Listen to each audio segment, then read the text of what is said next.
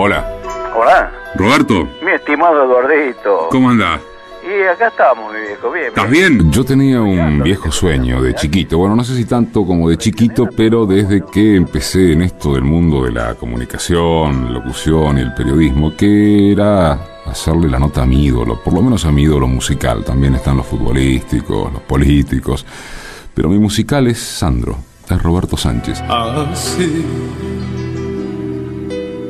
como una rosa deshecha por el viento.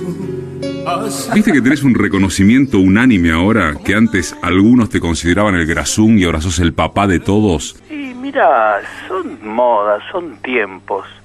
No nos olvidemos nosotros que cuando nosotros comenzamos con el rock and roll, la cumbia era cheta, que la bailaban los pitucos, che, los chetos. Y bueno, y sin embargo después las cosas se revirtieron, hoy la cumbia es la cosa más popular que existe, ¿o no? Sí. Entonces yo creo que hay modas, costumbres, aparte acá es un país donde se rotulaba muy, o se rotura muy fácil a cualquiera sin quizás tener la comprensión real de lo que se está hablando, aquí somos todos opinólogos. A mí lo único que me importaba era subir al escenario, hacer un show con toda la polenta tipo 2000 kilos de dinamita, este, la muchachada se volvía loca. ¿Me amas y me dejas esa historia tuya? Sí, sí, sí, una historia real mía. Yo tenía bueno, un departamentito ahí, un aguantadero, y yo estaba muy enamorado de una mujer que venía, pasaba unas horas conmigo y se iba. Y yo me moría cuando se iba, porque yo estaba locamente enamorado. Penas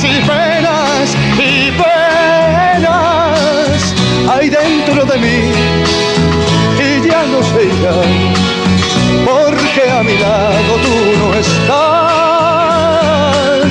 Te recordaré como algo que fue, solo un sueño hermoso nada más.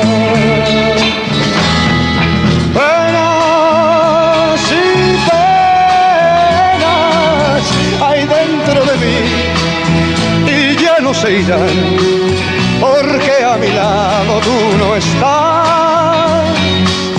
Te recordaré como algo que fue, solo un sueño hermoso nada más. Penas, te recordaré como algo que fue, solo un sueño hermoso nada más.